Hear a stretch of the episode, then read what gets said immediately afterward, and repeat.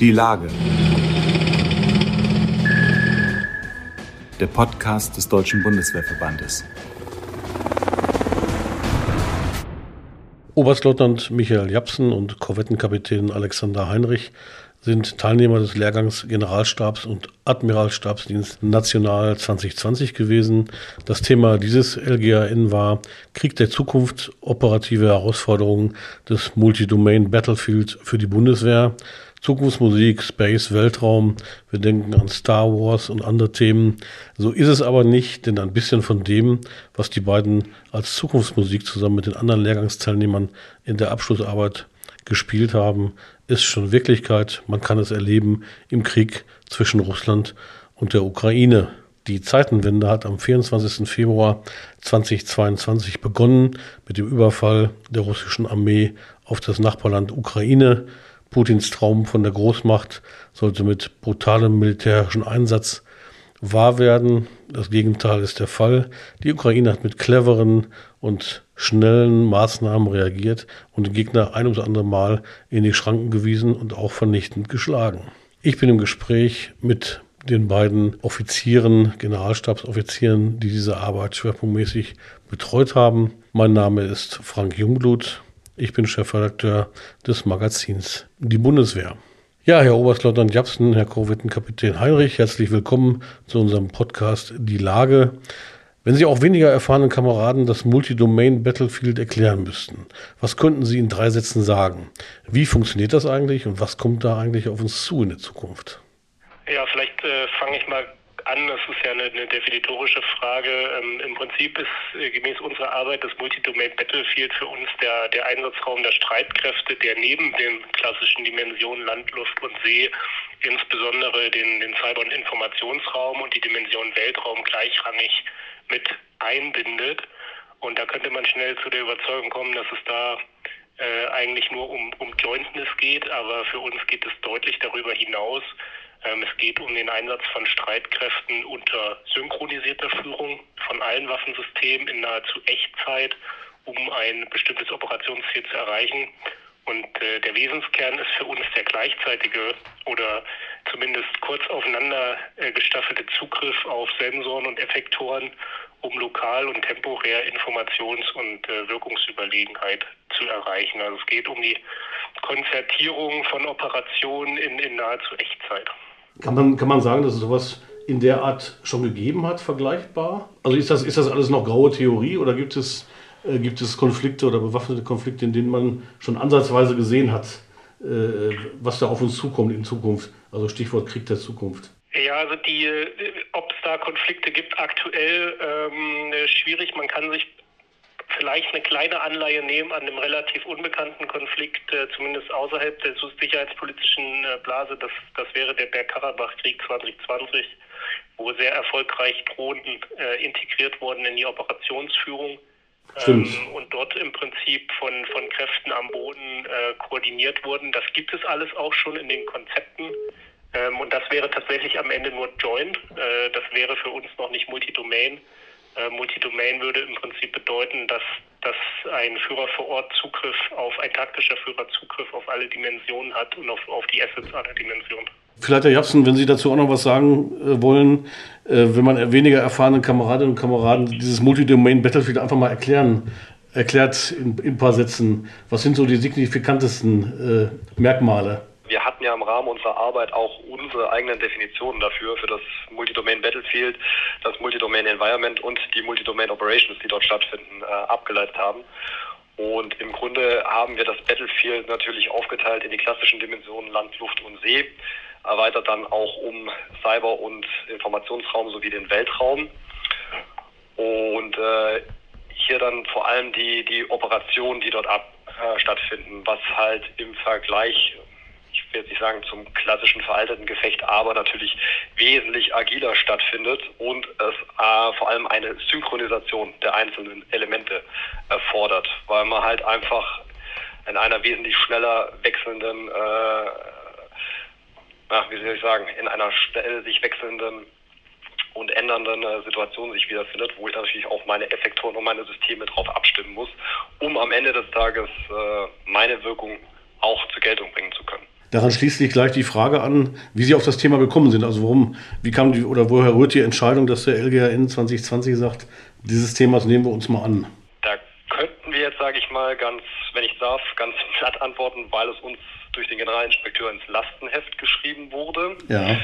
Ähm, nichtsdestotrotz entbehrt das Thema natürlich, sag ich mal, nicht einer gewissen Brisanz, was wir auch nicht erst seit dem 24. Februar sehen. Aber Alex, da hast du bestimmt ja. auch also im, im Prinzip ist, ist das Thema ja tatsächlich ein, ein sehr bundeswehrbezogenes fachliches Thema. Ähm, das Thema Multi-Domain Operations wird im NATO-Rahmen, insbesondere natürlich bei den USA, jetzt auch schon ein bisschen länger behandelt. Und äh, Multi-Domain Operations beschreibt im Prinzip in der Begriffsfindung erstmal die Antwort der Amerikaner auf ähm, A2AD äh, Wirkverbünde, also auf Anti-Access Area Denial, äh, wie wir das zum Beispiel im Oblast Kaliningrad sehen oder im südchinesischen Meer.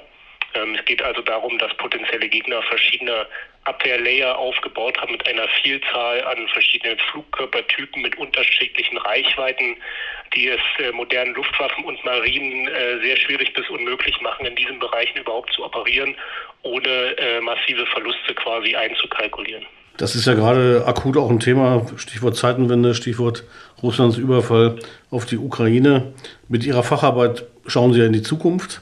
Aber wenn Sie heute auf den Ukraine-Krieg schauen, kann man angesichts der Erfolge mit herkömmlichen Panzern und auch Präzisionsartillerie, aber auch Drohnen natürlich, kann man sagen, dass die Zukunft des Multi-Domain Battlefield in Vollendung sozusagen noch weit weg ist? Oder spüren wir da oder haben wir den ersten Vorgeschmack da jetzt schon? Ich glaube, Vorgeschmack trifft es ganz gut.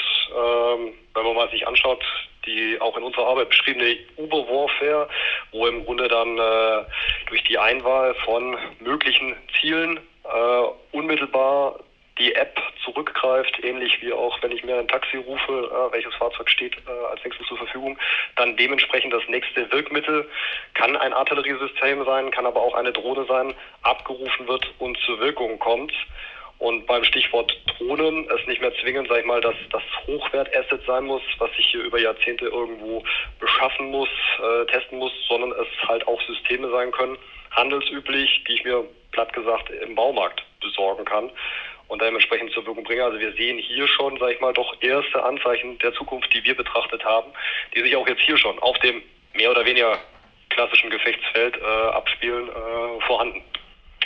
Ja, vielleicht äh, zum Thema Drohnen als, als Stichwort. Das, das Thema beschäftigt uns in der Operationsführung ja aller spätestens seit dem Bergkarabach-Konflikt äh, 2020. Das sprach ich ja vorhin schon mal an, äh, wo wir sehen, welche Überlegenheit Drohnen eben am Ende des Tages äh, bringen können. Und ich glaube, unser Verständnis als Bundeswehr ist dort noch zu eng. Wir denken Drohnen als Ersatz für, für Assets der Luftwaffe und äh, im Sinne der Aufklärung.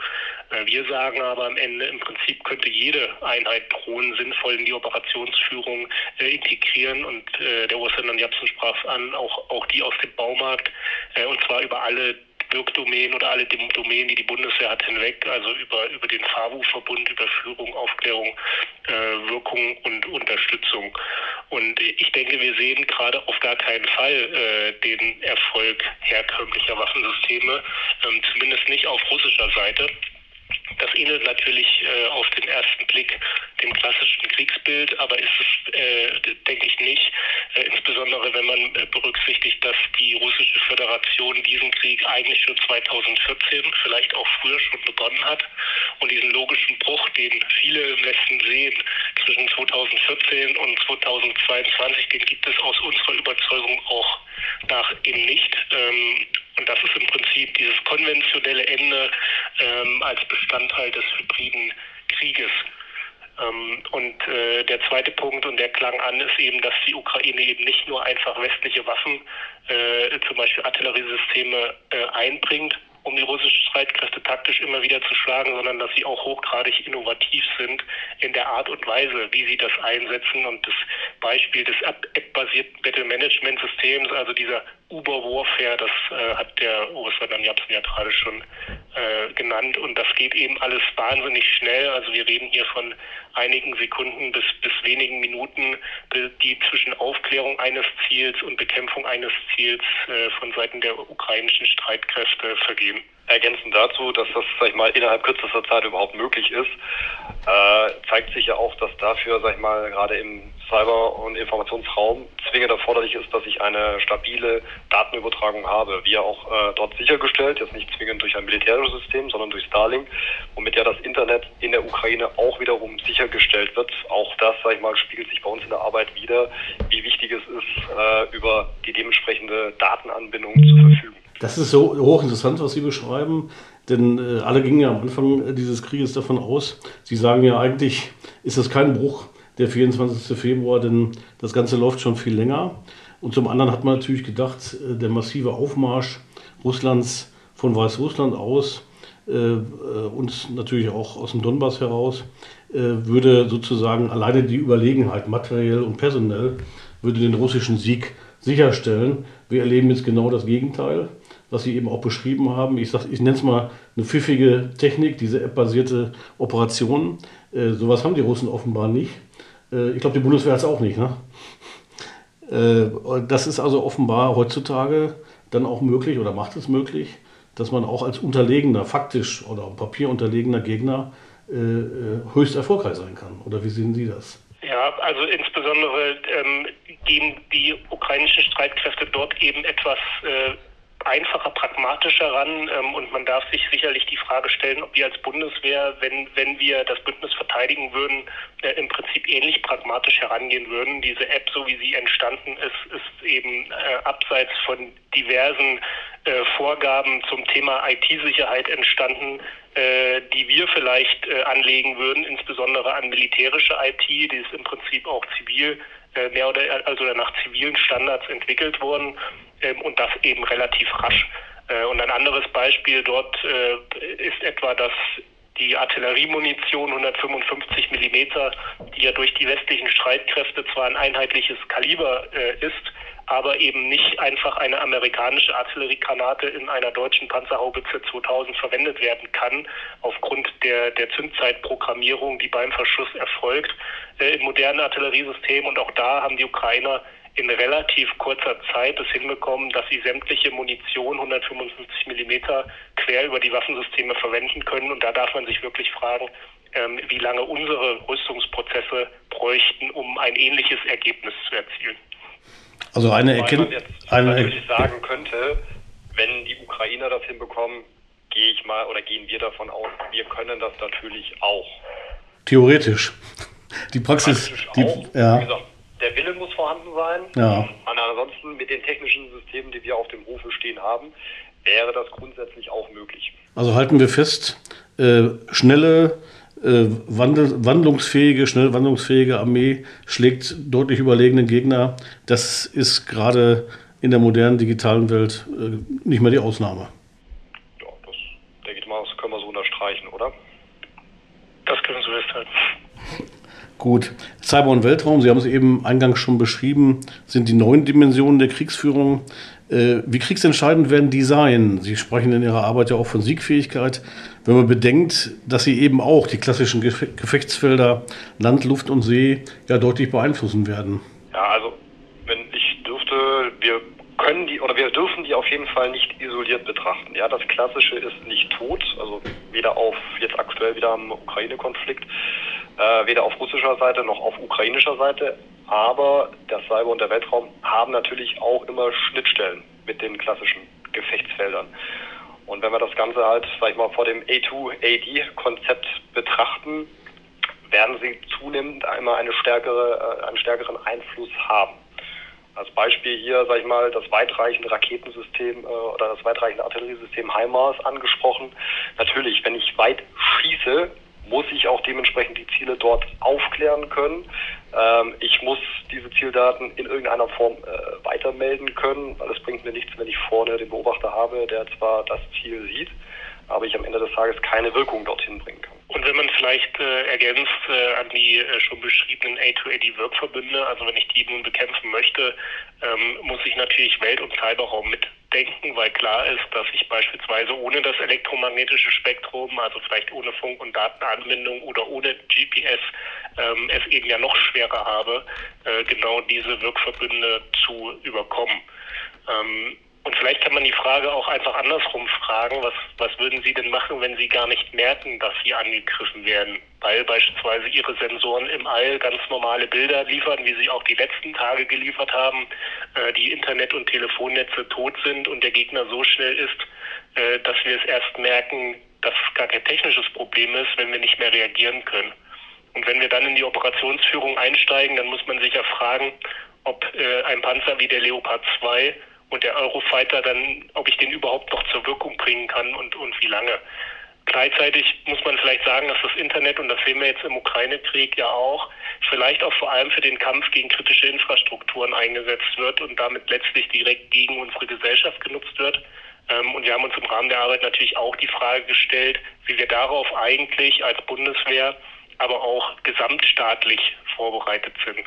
Insbesondere sollte man den Cyber- und Informationsraum nicht einfach abtun, nur weil die russischen Streitkräfte augenscheinlich wenig unternommen haben ähm, im, im aktuell laufenden äh, Krieg, äh, Angriffskrieg auf die Ukraine. Ähm, den Informationsraum dominiert Russland aus unserer Überzeugung in äh, großen Teilen auch bis tief in unsere Gesellschaft hinein noch immer. Ähm, also die die äh, Kreise auch in Deutschland, die das alles glauben, was dort gesendet wird, äh, gibt es ja. Und wer einfach nur glaubt, dass ein Hacker auf Knopfdruck zuverlässig und ad hoc alle Panzer am Losfahren hindern können muss, um Wirkung zu erreichen, der sollte sein Verständnis von Cyberaberrationen wahrscheinlich genauso dringend überdenken wie derjenige, der denkt, dass es absolut undenkbar wäre, dass einem Hacker genau das gelingen kann. Das ist in der Tat die spannende Frage. Sie haben es eben gesagt, kritische Infrastruktur. Äh, man äh, kämpft ja in Deutschland gerade den Kampf zwischen konventioneller Energieversorgung und äh, moderner Energieversorgung, also fossilfreier. und wenn man sich jetzt vorstellt, in der Ukraine sind 80 Prozent der Windkraftanlagen und der Photovoltaikanlagen zerstört worden von den Russen, ist eine gute Frage, ob die Energiewende besondere, auch einen besonderen Schutz braucht. Sie haben es eben gesagt. Was reagieren wir in Deutschland darauf? Äh, wie schützen wir das Ganze? Wie wollen wir es schützen? Äh, spannende Frage an der Stelle. Ja, insbesondere, also natürlich bringt eine Energiewende, was das angeht, auch Vorteile. In dem Moment, wo ich äh, mehr Windkraftanlagen und mehr Photovoltaik habe, ist meine Energieversorgung insgesamt natürlich deutlich dezentraler aufgestellt und es fällt dem potenziellen Gegner schwieriger, die gezielt zu treffen. Ähm, auf der anderen Seite äh, potenziere ich damit natürlich die Möglichkeiten, wo ein Gegner ansetzen kann, äh, sei es nun äh, mit physischer Wirkung oder eben im, im äh, Cyberraum, indem er die Anlagen hackt. Äh, wir haben das ja in der Vergangenheit erlebt, dass im Prinzip auf, aufgrund einer Funktionsstörung in einem, in einem Satelliten äh, die Wartung von Windkraftanlagen von Tausenden im, im ganzen Land über Wochen nicht möglich war. Ja, das sind auch Herausforderungen der Zukunft. Kommen wir vielleicht äh, bei aller Digitalisierung und Cyber auf den Menschen. Sie haben den in Ihrer Arbeit als sechste Dimension beschrieben, der natürlich Akteur ist, aber auch Ziel ist. Äh, geht auch um ethisch-moralische Bedenken, was die Optimierung des Menschen, des Soldaten am Ende angeht. Wie würden Sie diesen Zwiespalt beschreiben? Ja, äh, ich sag mal, wenn wir auf der einen Seite natürlich einen Gegner haben, der solche Möglichkeiten äh, moralisch unproblematisch für sich selber nutzt gegen uns, müssen wir uns natürlich auch die Gedanken machen, wie können wir uns dagegen schützen. Das kann sein durch die Nutzung beispielsweise von Bioenhancements, also sprich was den Menschen selber besser macht, oder natürlich auch von der Nutzung von, äh, von KI, in welcher Art auch immer. Und uns war es wichtig halt äh, auch darauf äh, oder klarzustellen, dass KI hier nicht, sag ich mal, immer den vielbeschworenen äh, autonomen Killerroboter meint, sondern künstliche Intelligenz in jeder Form als Unterstützung. Das kann vom einzelnen System sein, was mich berät, beispielsweise in der, in der Stellungswahl, wo ich mein Fahrzeug am besten äh, platziere, damit es die beste Wirkung hat, oder auch im Rahmen des Entscheidungsfindungsprozesses. Das haben wir auch nochmal versucht deutlich hervorzuheben. Und da dürfen wir, sag ich mal, aber auch die Politik die Debatte nicht scheuen und müssen diese auch frühestmöglich anstoßen, damit wir dann, wenn es um die Beschaffung dieser Systeme sind, sage ich mal, vor der Welle sind und wissen, was wollen wir, was können wir moralisch, ethisch auch vertreten. Ja, insbesondere der, der Hinweis äh, auf die Politik ist hier und die Gesellschaft an sich ist hier natürlich richtig. Also wir sollten auf gar keinen Fall die, die Debatte scheuen oder Forschung in diesen Themenfeldern verdammen. Ähm, wir sehen das ja, dass beispielsweise viele äh, Universitäten über Zivilklauseln verfügen und an Dual-Use-Produkten letzten Endes nicht forschen äh, dürfen äh, oder nicht forschen wollen. Und wenn man guckt, was aber alles Dual-Use ist in, der Technologie, dann muss man sich fragen, wo ist quasi dann noch das Innovationspotenzial? Also man muss sich dieser Diskussion stellen und ich denke auch diese Botschaften in den politischen Raum am Ende des Tages einbringen. Und natürlich ist man dort schnell in einem Zwiespalt, wenn man auf der einen Seite halt künstliche Intelligenz oder Bio-Enhancement hat als Technologie äh, und es letzten Endes um die Frage geht, wie man Menschen im Verbund mit Maschinen schneller, effizienter und letzten Endes auch tödlicher machen kann. Ähm, und das sollte uns natürlich auf der anderen Seite Sorgen machen. Ähm, was tun wir, wenn KI am Ende etwas tut, was wir gar nicht wollten oder eine falsche Entscheidung ähm, äh, trifft. Und gerade eben in Verbindung mit potenziellen Gegnern, die nun mal Autokratien sind und vielleicht genau diese Technologie nutzen, um ihre Werte weltweit durchzusetzen und nicht unsere, da ist unser ethisch-moralischer Kompass natürlich ziemlich schnell an seinen Grenzen. Und wir haben genau versucht, das, das herauszuarbeiten und Lösungen zu finden, wie man damit vielleicht umgehen könnte. Eine spannende Herausforderung fürs Z-Infü, wie man also künstliche Intelligenz auch die innere Führung nahebringen kann. Vielleicht am Ende, die ja auch entscheidend ist. Ähm, kommen wir nochmal zurück aufs große Ganze. Aus Ihrer Sicht oder aus, aus Ihrer Erfahrung mit dieser Arbeit, äh, was braucht die Bundeswehr, wenn sie das digitale Multidomain Battlefield betreten will und auch siegfähig sein soll? Ja, wir haben im, im Rahmen der Arbeit äh, am Ende über 100 Lösungsideen für den Generalinspekteur erarbeitet. Äh, die reichen von der simplen Beschaffung von, von Waffensystemen über gravierende Änderungen im Verständnis unserer Streitkräfte und unserer Prozesse bis hin zu den doch eben angesprochenen eher politischen Forderungen, die wir als Bundeswehr äh, zwingend einbringen sollten. Ähm, und ohne da zu viel draus zu nehmen, weil die Arbeit auch eingestuft ist, vielleicht zwei Kernbotschaften neben all der Technologie, über die wir bis jetzt gesprochen haben. Es ist A zwingend notwendig, dass wir in der Lage sind, schneller als ein potenzieller Gegner Wirkung erzielen zu können. Und dafür brauchen wir zielgerichtete Informationsverarbeitung aus allen Sensordaten, die dem Führer vor Ort gut aufbereitet in Echtzeit zur Verfügung steht. Wir erleben ja eine gewisse Informationsüberforderung oder einen Informationsoverflow aktuell. Und dieser Führer vor Ort braucht dann auch bruchfrei Zugriff auf die Truppe und ihre Fähigkeiten aus allen Dimensionen, um diese Informationen am Ende auch nutzen zu können. Und B, am Ende müssen Streitkräfte natürlich effizient kämpfen können. Und es nützen mir die besten Fähigkeiten nichts, wenn mir die Munition ausgeht, weil sie zu teuer für die Bevorratung war oder zu komplex ist, um die Produktion neuer Munition ad hoc hochzufahren. Und auch das erleben wir ja aktuell, dass dem Westen doch über kurz oder lang die Munition ausgeht, den er noch, die er noch in, in die Ukraine schicken kann. Das ist in der Tat ein, ein Punkt und Sie haben es, glaube ich, auch angesprochen. Äh, unabhängig eigentlich von der Zeitenwende ist das Thema zu betrachten. Ähm, wir sind trotzdem noch mal bei der Zeitenwende, beim Epochenbruch, der ja auch, äh, das hört man dann auf und ab, auch vom GI und anderen, äh, ein neues verändertes Selbstverständnis für die Bundeswehr prägen wird bzw. erforderlich macht. Äh, was hat sich aus Ihrer Sicht vor allem verändert, was das angeht? Das Selbstverständnis, das Mindsetting, wie man auch gerne sagt. Ja, das Mindset hier, gerade bei unserem Lehrgang, hat sich natürlich durch die Arbeit, äh, ich sag mal, bei, bei 120 Lehrgangsteilnehmern klar geprägt. Einmal durch die Arbeit und aber, aber auch durch das, äh, durch das Erleben hier, was in der Tagespolitik vonstatten geht.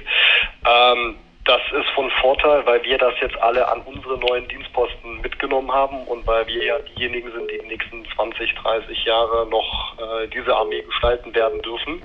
Von daher, da ist es von Vorteil. Ähm, die Arbeitsweise im Lehrgang oder an der Akademie, die muss dem noch folgen. Das muss man einfach so sagen. Ähm, ich bin selber jetzt noch an der, an der Führungsakademie vor Ort im Rahmen der Fakultät Landstreitkräfte und wir versuchen jetzt gewisse Erkenntnisse, gerade auch aus dem Ukraine-Konflikt oder auch aus unserer Arbeit, in die Ausbildung zu implementieren. Aber da muss man auch so ehrlich sein, das braucht einfach Zeit. Das wird, das wird folgen, das ist angestoßen, aber es braucht halt einfach seine Zeit, bis es dann auch wirklich, sag mal, zu 100 Prozent umgesetzt ist. Ja, aus Sicht der, der Arbeit hat es dann natürlich direkt und unmittelbar Konsequenzen. Wir waren mit unseren Gedanken im Februar natürlich schon sehr weit und mussten all die Folgerungen, die wir, die wir getroffen haben, noch einmal auf den Prüfstern stellen.